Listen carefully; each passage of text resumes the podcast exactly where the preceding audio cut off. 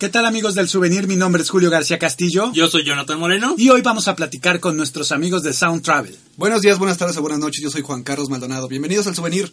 Hola, yo soy Laura Llerena y ya estamos listos para comenzar con el souvenir. Bueno, y en esta ocasión no nos decidimos de qué tema vamos a platicar, así es que los apuntamos todos y los metimos en una canastita y de ahí lo vamos a sacar y vamos a escoger de qué vamos a hablar en esta ocasión porque la verdad es que tenemos tantas cosas que decir y tan poca preparación que preferimos dejarlo todo al azar y que venga la improvisación.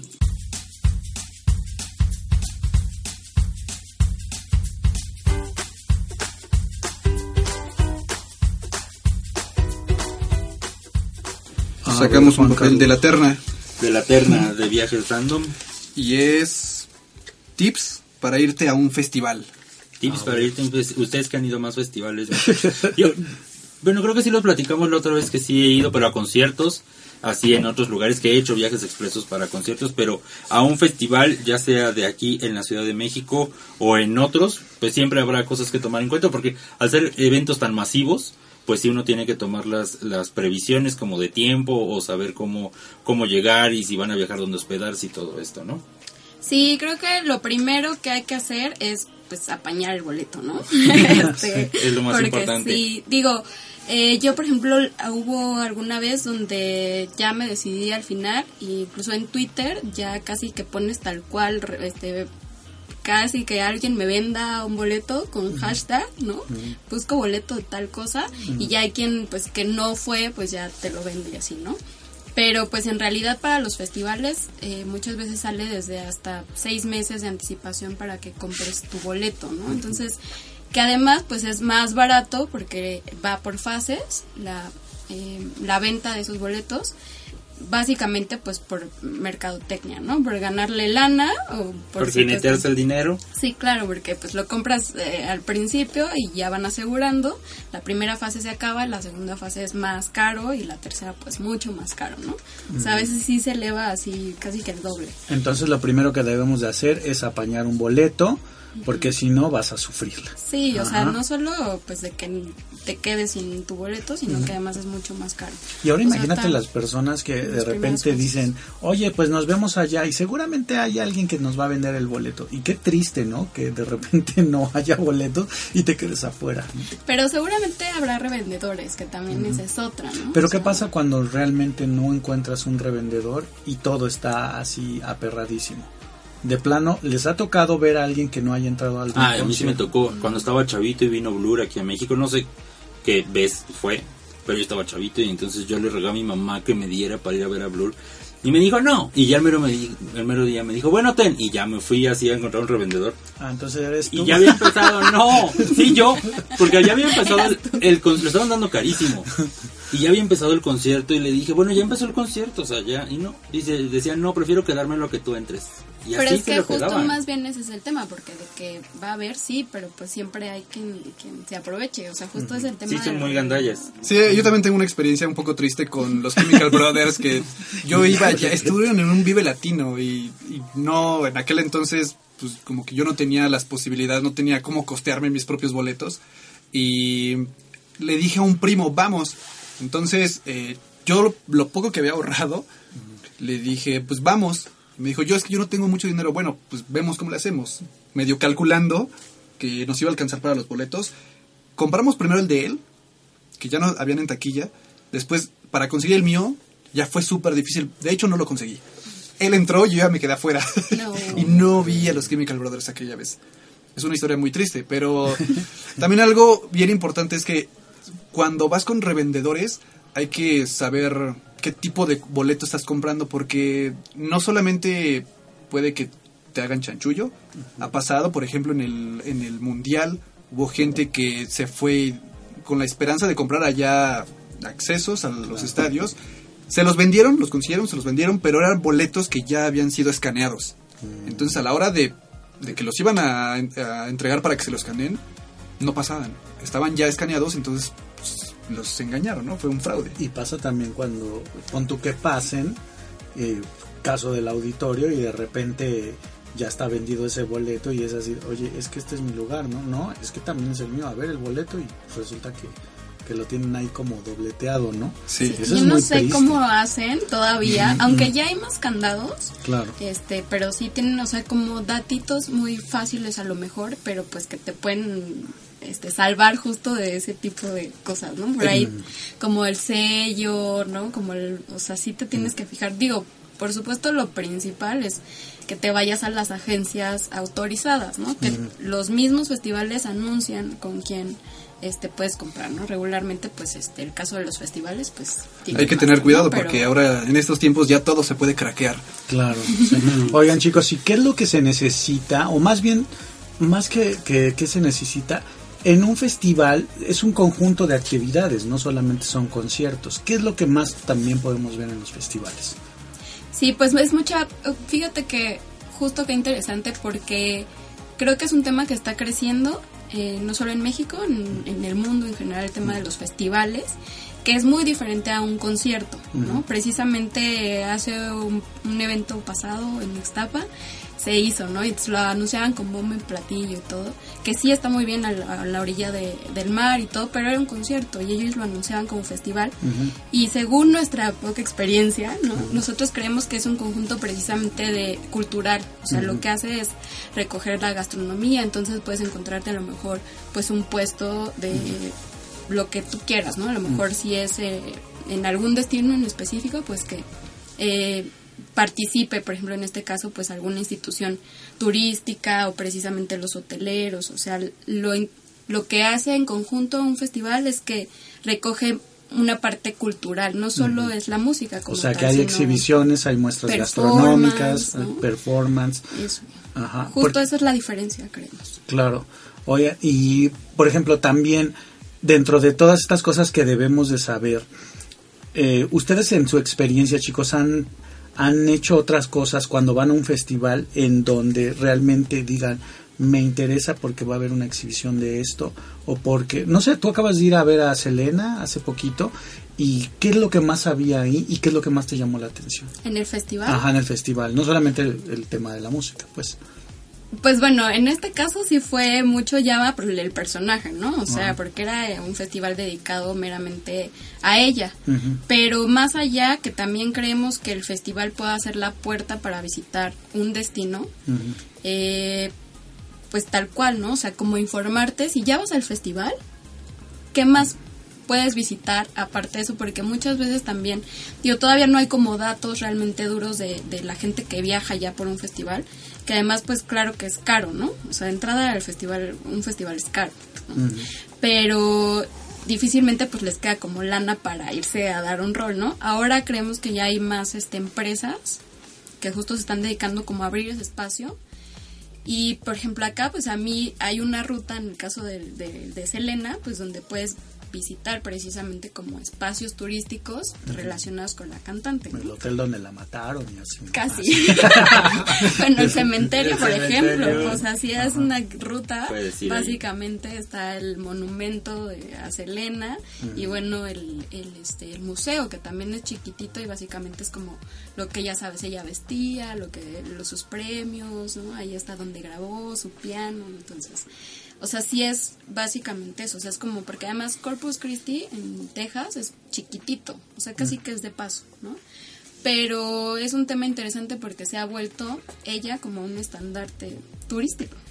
O sea, la gente va a ese destino, pues básicamente hacer la ruta donde ella... Pues es que antes de ella nadie ubicaba. Corpus Christi. Digo, solo los regios, porque les queda ahí cerca, pero a de mí me ahí en suena fuera- como Krispy Kreme o algo así. Sí. entonces- Oigan, chicos, y justo hace rato estábamos platicando, nos decían que ya existen varias empresas con las que se puede gestionar los viajes de estos festivales, bueno, de muchos festivales, porque hay agencias especializadas para a lo mejor, no sé, para ir al Mundial o para ir al US Open y todo esto, pero también hay agencias especializadas, empresas que se dedican a organizar los viajes para los conciertos y para los festivales, ¿no? ¿Ustedes saben de algún, algún nombre para, por cualquier persona que quiera ir alguno o que esté planeando en el, en el año próximo visitar, no sé, a algún festival europeo que a lo mejor pueda acercarse a estas agencias? Ahorita se me ocurre aquí en México hay una que se llama On Tour, que de hecho su logo es como una manita así de rock. Este, hacen al interior de, la República Y pues son bastante confiables. No hemos todavía viajado con ellos, pero entendemos que justo apenas realmente llevan un par de años, no es mucho. Yo creo que unos tres años quizá. Que te digo es donde se ha comenzado como a abrir este tema, ¿no? O sea, entonces si ya van, prácticamente te cobran como el traslado, el autobús, te llevan ya con tu boleto, o sea, ellos ya costearon traslado y este entrada al que eso también puede ser un, buen, una buena forma de, apartar tu boleto, por ejemplo, ¿no? Ya con, con, la agencia y te olvidas de que si me voy en coche, si no, que ese también es un tema para los festivales, que el Uber, que de regreso, que con mi papá, ¿no? Entonces puede ser una buena opción.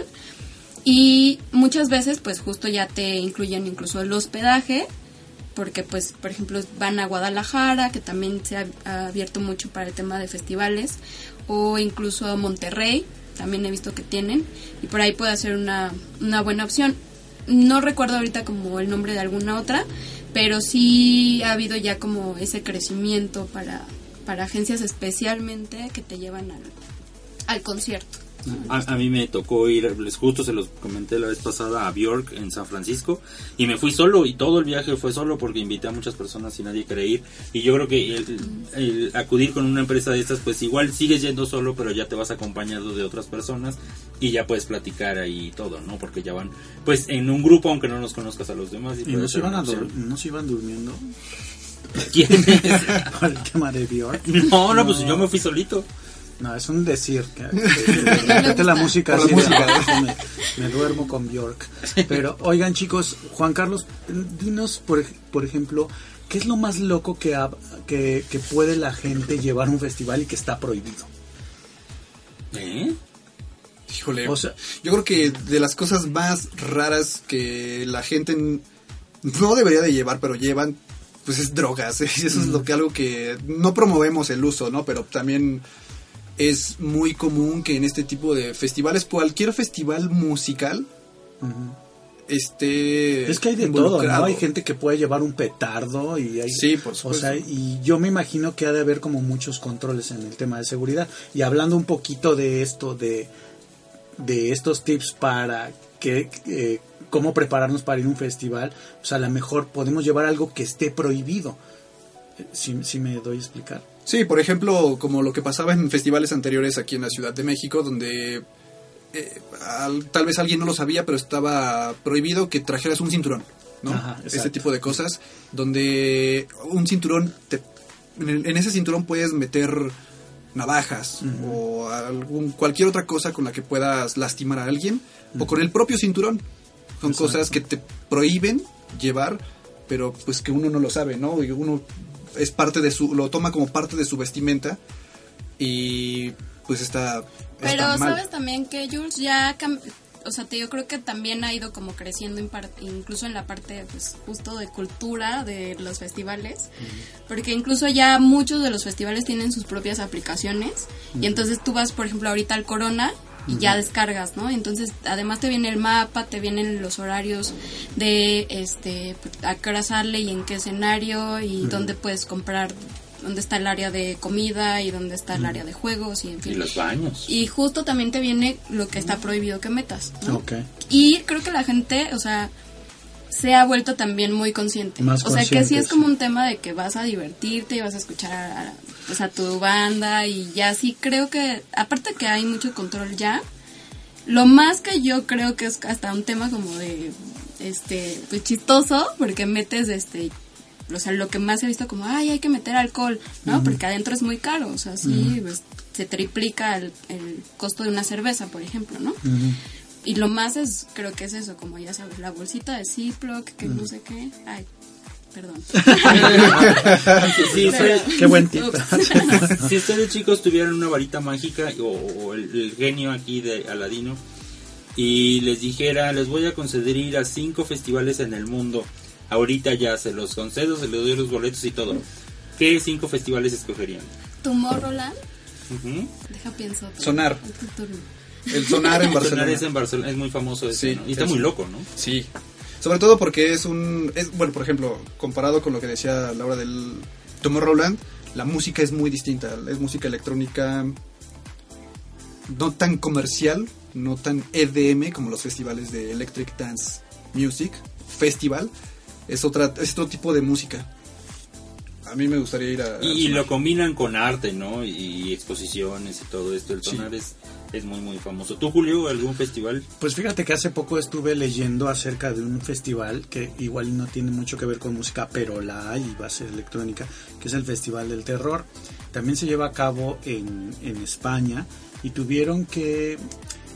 Lo están haciendo en una pequeña ciudad en donde fue como así como Springfield de los Simpson que era una ciudad de que había una térmica y entonces lo están recreando pero tú vas a ir y te vas a, adentrar en el mundo del terror. Va a haber zombies va a haber el clásico cuate que te sale con la motosierra y es para la gente que le guste vivir como la casa del terror pero hay música y la verdad es que todo, todo todos incluso puedes ir disfrazado y, y, bueno, es como si fueras a un Walking Dead, ¿no? Alguna cosa así. Entonces me, me suena como muy interesante y es todo un festival que, que hay música y hay muchísima diversión. Qué ¿no? padrísimo. Pues, poquito de suspenso. Si te encuentras la varita mágica, me llevas, ¿no? O el genio de la lámpara, ¿no? Sí. Ah, ¿Y a ti? No sé, no sé. El que nos comentabas hace rato. El de El Tatiana. Güey. Ah, ¿El de cuál dijiste? El Burman. El Burning Man, sí, Ah, que Burning justo se está... eh, Y siempre he tenido ganas de, de ir a este... eh, Es, no sé si sea festival, se le pueda considerar así, porque es un evento que se realiza en California, en el desierto, todos los años, pero no cualquiera puede ir y precisamente es donde radica la magia, es donde se hacen, se supone que es convivencia con la naturaleza y, y con el ser humano y, y- ver qué es lo que va a venir en el futuro para el ser humano.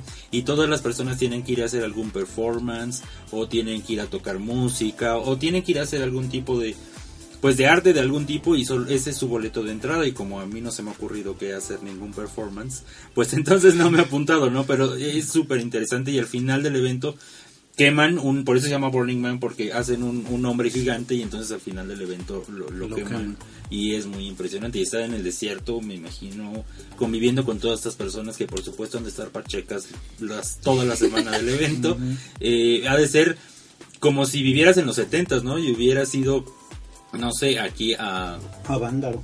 a Vándaro o a Woodstock, ¿no? Cualquiera de los dos, que debe ser ese sentimiento de hermandad o, de que la gente, no sé, está como disfrutando de algo en comunión, ¿no? Y, Sí. se me hace como muy impresionante y a mí sí me gustaría mucho ir a Burning Man. Y voy a hacer todo lo posible a ver qué me invento el próximo año. Ah, sí, Algún cuentas. performance o algo, no sé. me Pues voy vamos a hacer uno entre los cuatro, un un performance. performance y nos vamos a Burning Man. Uno hippie. Uno hit. Pues sí, sí, es como... el- el- A mí me gustaría algo así como muy, muy, muy loco, ¿no? O sea, se- me, me imagino haciendo algún tipo de performance con música, pero que pudiéramos con Como algunas sombrillas. No, Te estás desquitando de lo de Tatiana. No, pero a lo mejor, fíjate, que pusiéramos como una especie de sombrillas donde las fuéramos abriendo y simularan unas medusas. Eso como que me llamaría mucho la atención y sobre todo que le dé una luz negra. Y sí, Tú, ya estás como- muy adelantado. Perdóname, yo solo Está muy bien. me Bueno, quedé en un episodio de Malcolm el del medio cuando vi ese... eh, que, que hacen un episodio de ese festival, ¿no? The Burning Man, sí. Ya. Creo que ahí me enteré. Algo que también deberíamos mencionar es que si no todos los festivales son precisamente de música, también, o sea, hay festivales de comida, de culturas de otros países y algo que también decía Laura es anticiparte siempre con el acceso porque puede ser que eh, el festival de Macha solamente tiene 50 accesos porque es en un lugar pequeño y puede ser que eso te traiga problemas al día del evento, que sea más caro, que ya no, no puedas conseguir por ningún otro lugar. También, o sea, no todos los festivales son de música, pueden ser de, de cualquier otra temática. eh, Incluso pueden ser hasta deportivos, ¿no? Sí. A mí me tocó ir al de Sayulita y este festival pues estaba alrededor también del- de, competencias de surf y claro, había música, gastronomía, este, exhibiciones, maratones, había de todo voleibol, pero aquí también era el tema de los surfistas, ¿no? Sí, eso siempre hay que tenerlo como en cuenta. Depende de qué también tipo de festival sea, anticiparte con qué tipo de cosas. Entonces, redondeando, digamos que el festival es un conjunto de actividades, no solamente que estén este, relacionadas con la que música. no les quieran ver la cara. Una cosa. No, es que de verdad por ahí, este, o sea, nos hizo ju- justo como ruido porque pues lo anunciaban así como tal, ¿no? Y entonces a la hora que le pregunto, oye, ¿y ¿qué más vamos a poder ver? Era como, ah, pues a los artistas, ¿no? Entonces era como, bueno, entonces es un concierto en la playa, ¿no? Porque Claro. no hay, o sea, no han hecho justo pues como más actividades, ¿no? Que involucren justo a, pues a la localidad, a los que te llevan incluso a la parte turística, ¿no? Que de a partir de ahí puedes llegar a otro lado, puedes probar otras cosas, o sea, no es lo mismo precisamente un Vive Latino que pues el concierto de cualquier artista, ¿no? Entonces, Oye, y por ejemplo, en cosas. el, en el tema de, lo- de los conciertos, ¿ustedes creen que debería siempre de haber algo en donde la- el, el artista esté más relacionado con el público? Es decir, como una, no una conferencia, pero Un meet sí- and greet. Ajá, exactamente. O sea, que siempre hubiera meet and greet en Ajá. todos los conciertos. Pues ya ves lo que le pasó a Britney Spears esta semana, no sé si lo leyeron, que estaba como de malas y en un meet and greet que la chava había pagado 500 dólares para conocer a Britney Spears, le hizo como el feo y los organizadores solo dijeron, bueno, pues te regresamos tu dinero y ya, pero pues ya, eh, para esta fan ya, digo, cuando un fan paga, paga 500 dólares por conocerte es porque de verdad es fan fan. Yo no sé si después de eso ya esta chica va a ser como tan Fan. fan de Britney Spears, ¿no? Pero O cuando Maluma se, se limpió el beso. se ¿no? limpia el beso, exactamente. pues ya depende, yo creo que de cada artista, ¿no? Y, y si tiene como la facilidad de poder convivir de esa forma con sus con sus fans, porque no cualquiera puede, o sea, sobre todo después de un concierto o algo así, supongo que no van a estar como muy de buenas y así. ¿no? Pero a lo mejor Pero ya al final el- de cuentas es su chamba. Claro, modo. exactamente. Sí, no, pues te vas a presentar, pues tienes que ser como muy, muy amable, ¿no? También. Y yo creo que eh, a lo mejor en- dentro de un festival, cuando aparece algún artista que hizo su concierto dentro del festival, a lo mejor eso le podría dar todavía más fuerza a, a este, pues al, Al evento. al evento, al evento como festival. Y se los digo porque yo un, algún, en algún momento trabajé en el Festival Cervantino y sí había varias cosas que se podían hacer con los artistas, ¿no? Pero estamos hablando de que eran artistas de teatro, eran también este cantantes, eh, músicos, había pues prácticamente de todo y había como más convivencia, ¿no? Y, y- y, pues yo creo que también es un festival que tiene pues no sé más de 40 años, yo creo que también pues ya tiene un buen camino recorrido, ¿no? Sí, dependerá quizá se me ocurre como de la parte, por ejemplo, el, el Cervantino, pues como dices, es más artístico, ¿no? No sé, o sea, incluye otras otro tipo de artes, no solo el tema musical. A diferencia de los festivales meramente musicales, pues quizá pueda ser un poco complicado porque pues hay muchos escenarios, hay muchos artistas, ¿no? Incluso a veces pues tienes que correr de un escenario a otro porque no alcanzas como a ver a tu grupo, ¿no? Quizá por ahí pueda ser complicado, pero a lo mejor habría que experimentar con él. Y justo algo que muchos artistas o grupos hacen para quedar bien, para tener un acercamiento con su público, es, aquí ustedes van a poder decir contreras, pero algo que a mí no me parece, y que siento que ellos lo hacen como para tener arraigado ahí la atracción con su público, es cantar aquí en México con mariachi. ¿Lo han visto? Sí, sí. A mí, no, a mí lo personal no me gusta. Claro. Y siento que es como una forma también de, de atraer De todavía aún más el público que ya tiene como seguidor. Siento que no es necesario. O sea, porque cuando vamos a un concierto, a un festival, es como para ver al artista, al grupo, a la banda, tal cual toca sus canciones. No necesito que toques esa versión en mariachi. A mí Ay, no me a gusta. mí sí me gusta. me gusta el mariachi, no me gusta. No, en mariachi por supuesto sí me gusta, pero Que como que en esa, diferente. en esa forma no. Claro, es como una manera de forzar las cosas, ¿no? Y si ya tienes al público cautivo, pues para qué le buscas más, ¿no? Yo quiero ir a ver cómo está cantando, qué sé yo. Bueno, Bueno, a Julio no le gusta la versión B de nada. Sí, no, no, Y nunca. yo soy fan de No. todas las Ay, versiones. B. Y Julio, ay no, que esa cosa que... Estamos en dos bandos ahora. Sí. Bueno, vamos a escoger otro tema para pasar rápidamente. Si quieres, ahora te toca a Laura otra vez. ¿Quién falta? No, falta. No, ustedes dos. Ya, Ustedes dos escojan. Así es que mátate Que solita. no sea, que no sea uno mío, porque no les va a gustar. Este es tuyo. Ese es mío. Ritmos musicales de México. De México podemos hacer, podemos recorrer todo México dependiendo de todos los ritmos que hay, empezando. Pues aquí con Juan Carlos que sabe bastante de música. Órale, empieza Juan Carlos. Órale, órale,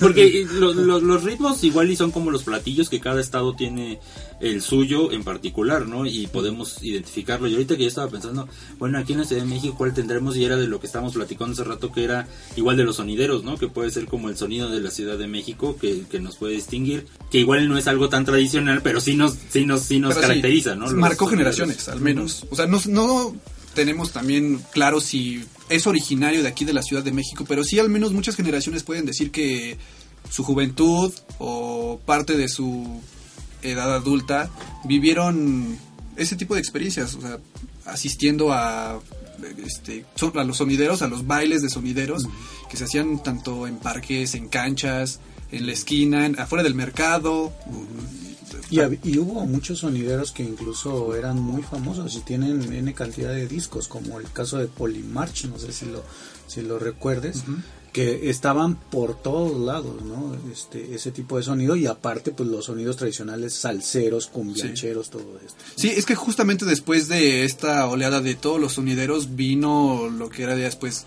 el Eurodance, el High Energy, este tipo de sonidero que programaba eh, esta música para otro tipo de público. Pero sí, lo, me parece que el sonidero original sí era más de este ambiente de vallenato, de cumbia, de bachata, de guaracha, de salsa.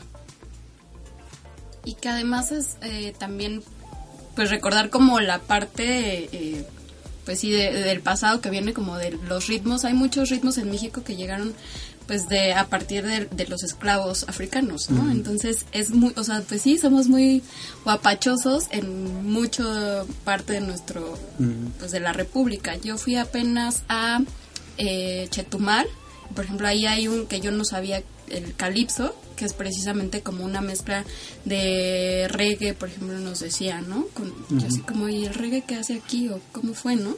Entonces, pues todo es como entre cumbia con ritmos afroamericanos o africanos, o, o sea, como el tamborcito, como todo el tiempo.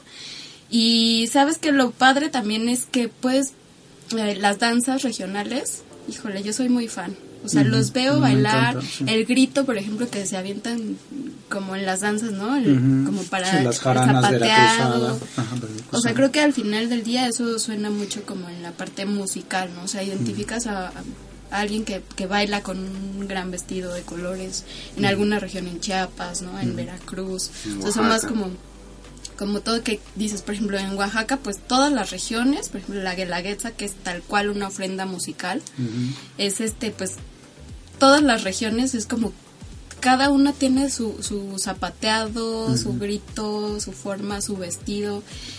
O sea, creo que no acabaríamos de, de mencionarlos, pero incluso por ahí tiene, eh, hay un mapa sonoro que encontramos de la fonoteca, que igual también está padrísimo porque le picas justo en México a una región y te aparece, ¿no? Bueno, se escucha, le picas y eh, tan- desde la música hasta algún sonido tradicional, como el caso, por ejemplo, de México, ¿no? A un extranjero le preguntas de la Ciudad de México y te dicen el de los colchones, eh, ¿no? Es, es como un sonido, ajá, sí, sí. típico. ¿A qué suena la Ciudad de México? A eso. Eso es como lo primero. Y ese mapa te muestra también este pues a la señora de los tamales, al de, a la de los camotes, A, todos mí me- me sorprendía mucho. Antes trabajaba en, en Bosque de las Lomas, que bueno, quien no conoce la Ciudad de México es una zona pues muy acaudalada, donde vive la gente acomodada. Y me sorprendía que pasaba el de los camotes. Era así de, o sea, neta, en Bosque de las Lomas pasan los camotes. camote. sí. Porque tiene este chiflido muy particular que Sí. todo mundo sabe qué es, ¿no? Y generalmente pasa como esta hora en la tarde, noche. Y pues ya saben que, que pasa y pues tú puedes ir a comprar tus camotes con crema y, están buenísimos. Pero a mí me sorprendía eso, que o sea, no importa qué estrato social tengas, o sea, desde Iztapalapa hasta Las Lomas, pasa el de los camotes y es un, un sonido muy de la Ciudad de México. Hasta la señora de las lomas le gusta el camote. es, es general. Es general. Oye, hay algo súper chistoso porque una, una amiga mía que, que su familia vive en Woodlands, en Estados Unidos, este, pues sus sobrinos venían seguido y eh, a quedarse aquí en- con ellos en la Nápoles. Y todos los días pasaba este de sombrero, no, no, bueno, este de los de los colchones, ¿no? Colchones, tambores, y- y de repente ya se regresaron a Woodlands y, y lo toman así, de repente le llaman a ella y, y lo primero que, en lugar de decirle hola, ¿cómo estás? Le cantan la canción, ¿no? Recordando un poquito a, a, pues a que extrañan un poquito el DF, ¿no? Pero también por otro lado creo que hay- no solamente están esos sonidos, ¿no? Están los sonidos de las clásicas bandas que son de rock, ajá, que, que siempre Molotov o el Tri, que siempre hacen referencia a, no sé, Café Tacuba, a, a la Ciudad de México, ¿no? A lo mejor de que vienen de barrios eh, bravos tal vez, que son parte cuando lo pones en un video o algo así, luego luego dices, eso es el Distrito Federal. Y por otro lado, también podemos escuchar, aparte de los sonidos de los camoteros, los de los famosos eh, organilleros que están en la Ciudad de México y eso nos remonta pues a una cosa súper antigua, eh, recorre las calles del centro histórico y hay una anécdota muy interesante que también de una señora que conozco, que cada vez que escuchaba el sonido del organillero, estabas platicando con ella y se ponía a llorar, se le salían las lágrimas, ¿no? Y un día le preguntamos, ¿no? ¿Qué te, qué, por, qué se, ¿Por qué lloraba? Y resulta que ella cuando estaba chiquita, su mamá la amarraba a la pata de la cama y se iba a trabajar la señora, ¿no? Entonces dejaba a la niña ahí llorando todo el día y afuera, en la ventana, se ponía un organillero. Entonces imagínate el trauma. Y entonces yo cuando escucho un organillero, de Me lloro, ya también lloro. casi lloro, casi señora. lloro, ¿no? Pero Sí. no, o sea, no me, no me representa mucho este una sensación así como, como de alegría, sino que más bien de nostalgia, ¿no? Como ven chicos. Sí, en general es como, eh, no sé por qué, o sea, es como, pues sí los remontas a, a la época, no sé, del porfiriato, ¿no? O sea, tú luego, luego imaginas como eh, blanco y negro casi, casi Ajá, la sí. ciudad, ¿no? Es una cosa rara, sí. Ah, yo los amo, la verdad, sí, sí, también. Y además, pues todo el esfuerzo que hacen, o sea, estar cargando esa cajita, o sea, sí es como, a mí sí me gusta mucho ese sonido. Es, y es especial, como dices, de la Ciudad de México, no sé cómo... Es que justamente algunas personas, tal vez va a sonar raro, pero eh, es cuando las personas escuchan en blanco y negro, lo escuchan como, en nos- como con nostalgia, porque tienen algún recuerdo, ya sea melancólico o sea alegre, y es como lo pueden relacionar. Porque la nostalgia nos trae algo al presente, ya sea bueno o malo, o triste o alegre. Pero son cosas que bueno, para, para mucha gente pues, ti- tiene algo marcado en sus memorias musicales, que es algo que platicábamos la vez pasada. Que te, rem- que te hace viajar al final del día, ¿no? Al final Algún momento de tu vida o algún destino, precisamente. Oigan chicos, y de la de los distintos sones que hay en, en la República Mexicana, ¿cuál es el que les llama más la atención? Este, que sea tradicional de algún estado o de alguna región. A mí la marimba siempre me ha gustado muchísimo. De ser porque mi mamá es de, de Tabasco y bueno, se utiliza mucho la marimba en aquella región y la marimba a mí me gusta muchísimo. Me es, es un tanto melancólica, pero también es muy alegre, puede ser de las dos formas. Y me gusta a mí muchísimo eh, escucharla, eh, vivirla. Y sí, cuando lo escucho, sí me voy para, para aquellos lugares y hasta me pongo a sudar nada más de, de recordarnos, de escucharla ahí junto al río. Y, y de estar en contacto con la naturaleza y de estar sudando muchísimo porque allí en Tabasco hace muchísimo calor y estar escuchando la marimba y a lo mejor no es un sonido que es- las pers- los mexicanos lo tengamos como muy presente, pero pues está ahí, es de esta Sí, te remonta a esa Sí, región de. Tabasco Ajá. y Chiapas. Ajá. Y también la banda, la banda me voy a Mazatlán totalmente, a Mazatlán y, y comiendo aguachile al lado de la, de la playa, o sea, es- Unos tacos gobernador. Sí. así. sí, totalmente. Deliciosos. Es un poco difícil distinguir la- los sones de cada entidad, pero sí es cada cada entidad tiene su propia eh, tu- su propio estilo en el son, pero casi cada uno lo puedes, bueno, cada uno lo puedes distinguir por un instrumento, ya sea por una flauta, por una guitarra, por la mandolina, por algo distinto. Suenan todas parecidas, algunas son más rápidas, unas son con más instrumentos de viento, pero es un poco difícil. Casi todas son sones porque tienen como la misma la misma estructura musical. hay algo que se llama, me parece que es la selquiastera, que es el famoso uh, con la guitarra tuntata, tuntata, se llama así porque tiene solamente tres ritmos, el Tres tuntata, tuntata, son un, dos, tres, un, dos, tres. Lo que toda la otra música no tiene, todos se, se miden por, por cuartos, un, dos, tres, cuatro, un, dos, tres, cuatro, toda la banda, la, la salsa, la electrónica, todo. Pero esta es única en, en- a nivel mundial que tiene ese tresillo. ¿Y este dónde lo podemos este, Solamente en los sones. En los En los sones. y en los corridos. Y muchos de los corridos después emigraron a la banda, que era la banda ya... Bueno, más bien es algo que ya se escucha mayormente en todo el país, en todo México. Pero esa es una forma de identificar, por ejemplo, los de, de distinguir los corridos de los sones. Hay mucha gente que luego lo, lo confunde. Es muy difícil también, o sea, en cada género musical, pues hay subgéneros musicales, ¿no? Claro. Entonces también es, no acabaremos de hablar de música y de música de México, no sé, o sea, en cada estado, como decíamos, ¿no? Hay este zonas que suenan a una cosa, la costa de Oaxaca suena muy diferente también al centro de Oaxaca, ¿no? Claro. O sea, sí tienen ritmos súper específicos, pero bueno, como en términos más, a grosso modo, más así... Que, Coloquiales, que dices, ah, bueno, sin ser experto, y por ejemplo, pues lo del danzón de Veracruz, ¿no? O sea, ubico como también mucho en imagen, pues a la gente bailando, ¿no? Este, o como decías, el acordeón, pues en Monterrey, o sea, sí, a lo mejor, pues más típico, quizá, ¿no? Pero es. Tengo un amigo que es de Ixtapas Guatanejo, incluso la misma cumbia de aquí de la Ciudad de México, allá la bailan totalmente diferente. O sea, yo veía, me enseñaba videos, no, no, es que así se baila. Y yo le decía, no manches, pero se la pasan saltando nada más y ni se agarran y ni dan vueltas. Le digo, eso no es bailar, eso nada más es ponerse a, a, a- ¿cómo se llama?, a saltar. Pero eh, el chiste es que, por ejemplo, a los que habitamos en esta ciudad sí nos critican no solo ellos, sino también los colombianos que dicen que damos muchísimas vueltas y que bailamos muy raro, extraño y hasta pues poco elegante, ¿no? Por ejemplo, para los colombianos eso de que demos tantas vueltas no no para ellos se les hace inconcebible.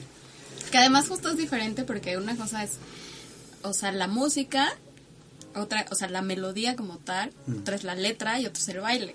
¿no? O sea, que cada cosa dices, bueno, ah, platicábamos, por ejemplo, del reggaetón precisamente, ¿no? O sea, pues nos gusta el ritmo, por ejemplo, ¿no? A Juan Carlos y a mí, hay algunos que decían, ah, pues esto y también tiene su historia, cada, cada género musical. Pero además, pues de eso, pues hay letras que se rescatan y letras que no. Hay formas de bailar el reggaetón y hay otras que dices, este, bueno, con permiso, ¿no? Entonces, igual pasa lo mismo, como dices, con, con los bailes incluso, pues, más coloquiales, ¿no? En, o más, este, populares. En, en Monterrey, precisamente, ahí también bailan salsa, es, no, cumbia tejana. Y entonces también es como entre salsa pero con norteño, entonces dan muchas vueltas pero con sombrero y botas. ¿no? Entonces, O la quebradita, ¿no? Cumbia tejana. Que incluso ahí podemos mezclar también el rock and roll, que se baila también de una manera similar. El rock de los 60. Ujú. También se baila. Actualmente incluso en las fiestas lo ponen y la, la gente lo baila como, como salsa, pero rápido. Ajá, exacto. Sí, un poquito más brincado, ¿no? Sí, sí, así lo Sí. Pues vamos Así por no. el último tema de la noche y nos van a quedar otros cuatro y vamos a haber escogido cuatro. A ver, haznos el honor. Y el papel ganador es el que dice destinos o rutas a partir de cantantes que murieron. ¿Qué tal? ¿Y ese quién lo escogió tú? Qué bueno que estudié. Qué bueno que esté. A ver, cuéntanos de una ver, ¿de qué ruta. es eso? o sea, como ¿Puedes la ruta, como la ruta de Juan Gabriel en Ciudad Juárez, puede ser. Exactamente. A ver, ¿qué Como la de? Selena. Ah, ok. Precisa, Como la de. Selena. Ajá. A ver, pues cuéntenos un poquito, chicos, de esto. Ustedes que son los buenos. Bueno, por ejemplo, nosotros hablamos alguna vez en Seattle de precisamente Pearl Jam, lo que puedes visitar. Eh, de también este, de, el cantante de Nirvana, Kurt Cobain. que puedes visitar, por ejemplo, la, eh, no sé, desde una, una banquita que era donde se sentaba a escribir sus canciones. O sea, es que la gente va, los turistas van a ver esa banquita. O sea, tal cual, a tomar la foto. Es como lo de los Beatles, ¿Él también ¿no? era de Seattle? Sí, igual. Sí, Sí, también. también ahí. Y El que Seattle tuvo como resurgió y tuvo mucho mucho renombre por todas las bandas que había, pero ¡fum! así como llegó se fue, ¿no? Ya después ya no hubo nada. Justamente a mí me parece que el auge de Seattle fue por el grunge. Así cuando el grunge ya se vino para abajo, igual, tal vez la ciudad tiene lo suyo, tiene sus activos, tiene un atractivo turístico que nosotros no lo podemos ver o a lo mejor solamente los locales lo, lo perciben, pero me parece que el, el atractivo principal fue durante el grunge. Sí, claro, ya incluso se hacían muchas series. Había una serie de unos amigos, me acuerdo que era ahí en Seattle, precisamente en esta época de grunge. No me acuerdo ahorita cómo se llama, pero era muy buena. Unos adolescentes, ¿no? Sí, todos parecían que eran este Eddie Vedder, ¿no? Todos, todos así parecían. Y a mí se me hace, a mí se me hace una ciudad muy bonita. Este, podemos ir a visitar el primer Starbucks de- de- del mundo que nació ahí en Seattle. Este, pero pues sí, estos, es- esta ruta que tú dices se puede hacer ahí en esa ciudad, eh, visitando el- por donde pasaron todos estos grupos de aquella época, ¿no? De principios de los 90. los bares, por ejemplo, ¿no? Pues te llevan justo, ah, pues aquí tocó Eddie Vedder cuando pues no era nadie, ¿no? Y pues era casi que pues no había nada en esa ciudad y pues los chavitos no sabían qué hacer, ¿no? Que era pues justo Eddie Vedder y todos estos cantantes y pues se juntaban, pues qué hacemos, en, ahí es donde empezaron a tocar, o sea, así fue como nació y ahora ya son bares donde pues ya sabes el, eh, la foto, ¿no? De aquí aquí tocó Y es una cultura que se empezó a extender en muchos otros países. Eh, las famosas boy bands, las bandas de chavitos, así empezaban. No en el sótano, tal vez en el garage, pero así empezaban muchos otros artistas, como por ejemplo fue el. Por ejemplo, el caso de The Strokes, que es liderado por Julian Casablancas, y que se hicieron súper famosos y que mucha gente decía que eran los nuevos Beatles, que jamás le llegaron.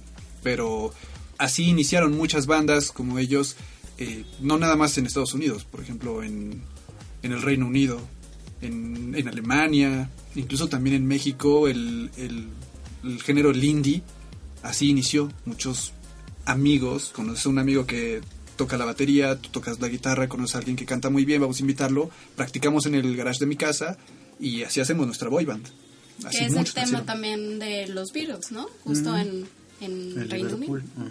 Entonces, pues vas y haces como la famosa caminata en Liverpool o la vas y visitas este pues donde grabaron, o sea, es una ruta musical a partir de la fama de este cuarteto. Y a mí se me hace que Reino Unido, por la extensión, es un lugar en el que puedes hacer mucho este tipo de rutas, porque en Estados Unidos sí salen muchas bandas, muchos artistas, pero está muy extendido, ¿no? O sea, de Nueva York a Los Ángeles es un mundo de diferencia, pero Reino Unido está todo tan compacto que sí puedes visitar lugares de, de, de muchas bandas. Aparte, Reino Unido es un semillero de artistas, pero desde hace muchísimos años y va a seguirlo siendo, ¿no? Tienen una yo supongo, yo supongo que muy buenas escuelas en donde van y estudian y por eso tenemos tanta música de Reino Unido y ahí sí se pueden hacer estas rutas muy fácil, ¿no? Porque Liverpool no está tan lejos de, Londres y así, entonces sí, sí lo puedes hacer muy, muy rápido eh, y visitando muchos lugares icónicos. Y que justo ahí es donde hemos visto que hay rutas como tal, porque regularmente no las vemos. O sea, una ruta turística, después van por ti, te llevan a tres puntos de relacionados, por supuesto, con el cantante, ¿no? Eh, y, y te revuel- digamos, te devuelven, ¿no? O sea, hacer la ruta como tal. Pero ahí sí la hay, o sea, ahí sí puedes pagar, por ejemplo, el clásico, el camioncito de dos plantas rojo, ¿no? Y ya hay quien te lleva, este, bueno, vamos a visitar la casa de fulano y de sutano, de Amy, ¿no? Este, como por ahí. Y en general en el mundo no hemos visto que se haga como tal, o sea, sí lo puedes hacer tú por tu propio pie, que es lo que nosotros en Sound Travel lo contamos, ¿no? Ah, pues puedes ir a este lugar y este lugar y este lugar. Nos armamos nuestra propia ruta, pero justo solo en Londres es donde hemos visto que sí lo hay como tal, o sea, se han explotado esa parte musical de la desde el turismo, pues, ¿no? O sea, y que además como dices nosotros pensamos que es porque precisamente es cuna no o sea ha sido cuna de grandes eh, cantantes o sea a nivel mundial. Y pues ahí como dices chiquitito ah pues sí o sea la gente sí iba a ver la casa de un artista o donde grababan o no entonces vieron que había ahí la fórmula y, y se hace pero fuera de eso en realidad creo que no recordamos como una Sí, ruta que claro. tú pagues musical para ir ah que me Que lleve eso es una gran oportunidad, ¿no? Es un modelo incluso hasta de negocio para los operadores de viajes, ¿no?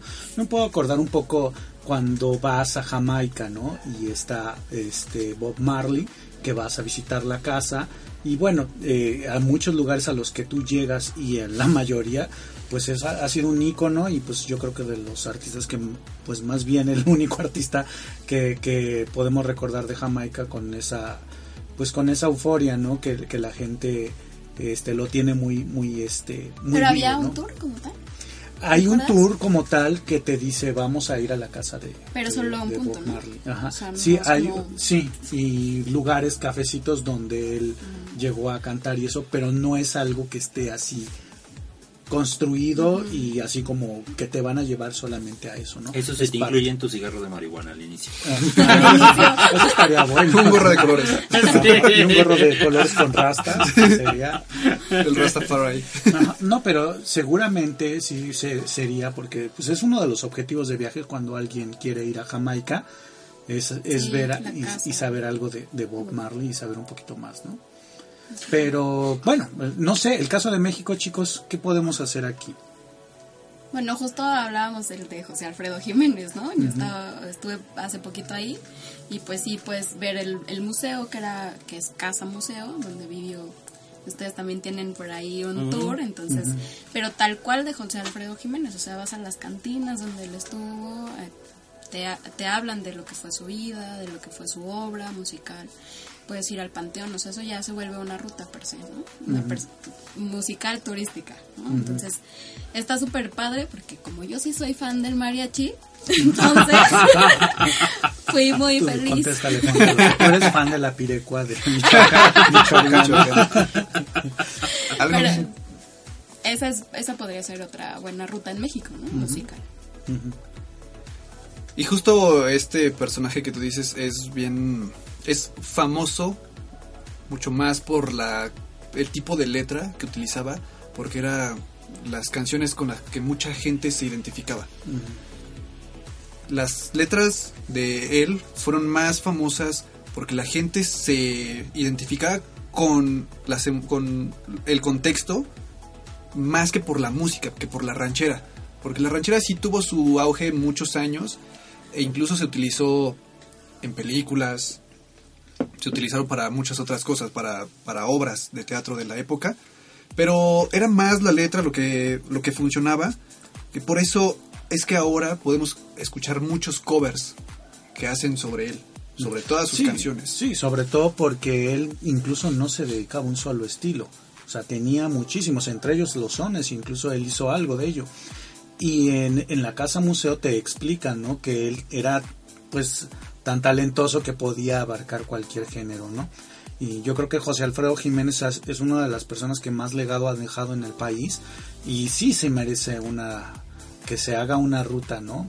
Ahora hay hay otros artistas como el tema de Juan Gabriel que la- lamentablemente pues no se sabe, más bien no hay quien haya hecho una ruta específicamente para, para hacerle honor, ¿no? A este canta, cantautor.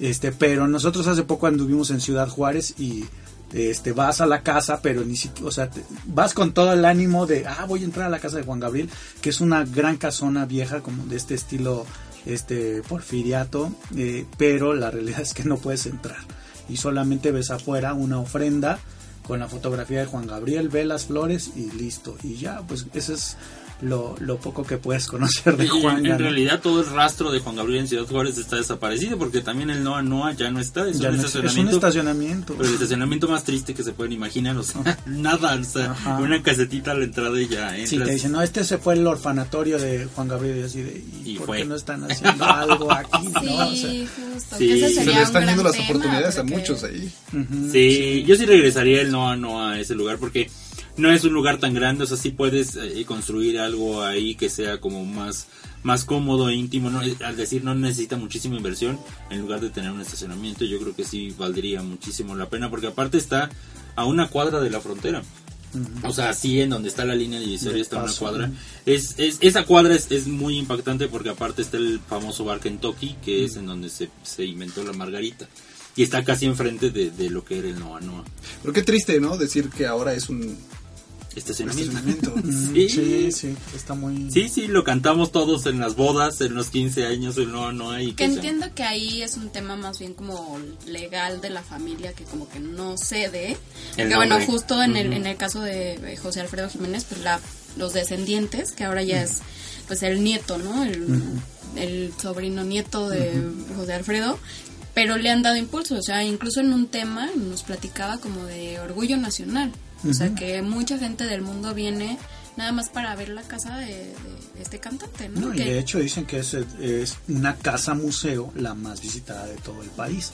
O sea, de que tiene su, su importancia y que la gente llega a la visita todos los días, sí, sí es así. Y, y la verdad es que cuando haces esta ruta de José Alfredo Jiménez, sí te va interesando cada vez más el tema. Ah, te hablan de un caballo blanco, pero la realidad es que era un coche que él tenía, ¿no? Entonces te, te van contando cosas y datos súper interesantes que eh, dices, wow, o sea, no era tan viejo a, a- a esta época y que todavía lo podemos recordar, ¿no? Con, con canciones que pensamos que son de muy antaño, pero que finalmente pues todos crecimos con ellas, ¿no? Y que siguen actuales, ¿no? Ajá. Y que además, pues, o sea, imagínate eso con Juan Gabriel. Yo también sería muy fan de esa ruta. Está o muy sea, bien. cantarla y todo está, estaría Bueno, increíble. ya no nos va a dar tiempo de ver los otros temas, pero sí me gustaría ver qué fue de lo que nos perdimos. No sé, ya. Este sí, este sí, vamos a ver. Les voy a leer otro que era. Festivales y eventos emergentes en la Ciudad de México. Ese ya no lo tocamos, que seguramente será para la próxima. Oaxaca en la costa, tampoco lo tocamos. Teníamos muchos deseos de abarcar muchas cosas en este podcast, pero no nos dio tiempo. Chiapas, Tuxtla o San Cristóbal. Y por último, nos quedamos con Sonidos de la Ciudad de México. Bueno, eso sí lo tocamos más Sí. o menos, ¿no? Sí. Entonces, pues les agradecemos mucho, chicos, que hayan venido en esta ocasión. Por favor, díganos cómo los encontramos, cuál es el nombre de su podcast, en dónde, de qué trata y sus redes sociales, por favor. Nosotros venimos del H podcast de Sound Travel, que lo pueden encontrar en Twitter y Facebook como Sound Travel MX. También tenemos una página web en donde pueden consultar todas las rutas que hacemos eh, musicales, las recomendaciones sobre festivales, algunas, algunas cosas que ya mencionamos en este podcast de El Souvenir sobre qué hacer, qué no hacer, cómo acudir a un festival.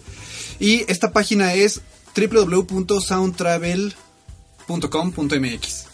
Y síganos en todas las redes sociales, también estamos en Instagram, en Twitter, en Facebook, igual como Sound Travel MX. Y pues ahí van a encontrar precisamente todas estas rutas que nosotros mismos vamos haciendo, como les contábamos, ¿no? Que pisamos, que investigamos y pues hablamos de, de los sonidos, de la música, de los artistas, para llevarlos pues a este viaje musical. Sonoro. A, mí me gusta mucho su podcast porque está muy bien estructurado. la- las, las canciones son las que escogen, están muy padres de todos, de todos los, los podcasts que yo he escuchado. Y vaya, sí te lleva, eh, con el oído, sí te lleva a viajar.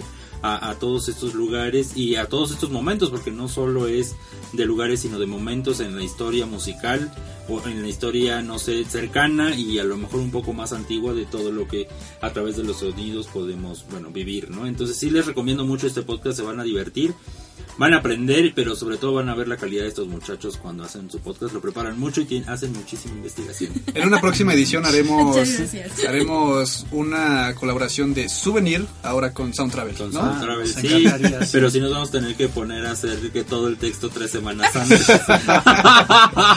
para que no sea Queremos tan sus random como este. queremos sus historias. Podemos hacer uno de canciones para lavar trastes. una playlist para cualquier situación. Gustos culposos también. Gustos cul- Ah, yo, yo sí tengo un, cul- un playlist de gustos culposos que, Por eso yo también tengo uno. no, que nunca se los voy a Placeres enseñar, culpables. Jonathan tiene uno de. No, no puedo decir el nombre. De Graciela Mauri. No, Sí, sí, sí, literal, es una canción de Graciela Mauri, buenísima. Bueno, pues muchas gracias chicos. Julio, Chicos, yo quiero también eh, quiero agradecerles porque el hacer un trabajo donde conjunte una de las cosas que más nos emocionan en la vida, que es la música, y la otra que es viajar, pues entonces estamos hablando que es un producto de muchísima calidad y les queremos agradecer que nos hayan acompañado en esta ocasión, a hablarnos de estos viajes que siempre van acompañados de sonidos. Muchísimas gracias y pues nos vemos muy pronto. Muchas gracias, gracias a ustedes por la invitación. Sí, gracias a ustedes. Acá seguimos. Muy bien. Y bien chicos, pues nos vamos, nos escuchamos la próxima semana. Eh, mi nombre es Julio García Castillo. Yo soy Jonathan Moreno. Y recuerden, nunca dejes de viajar.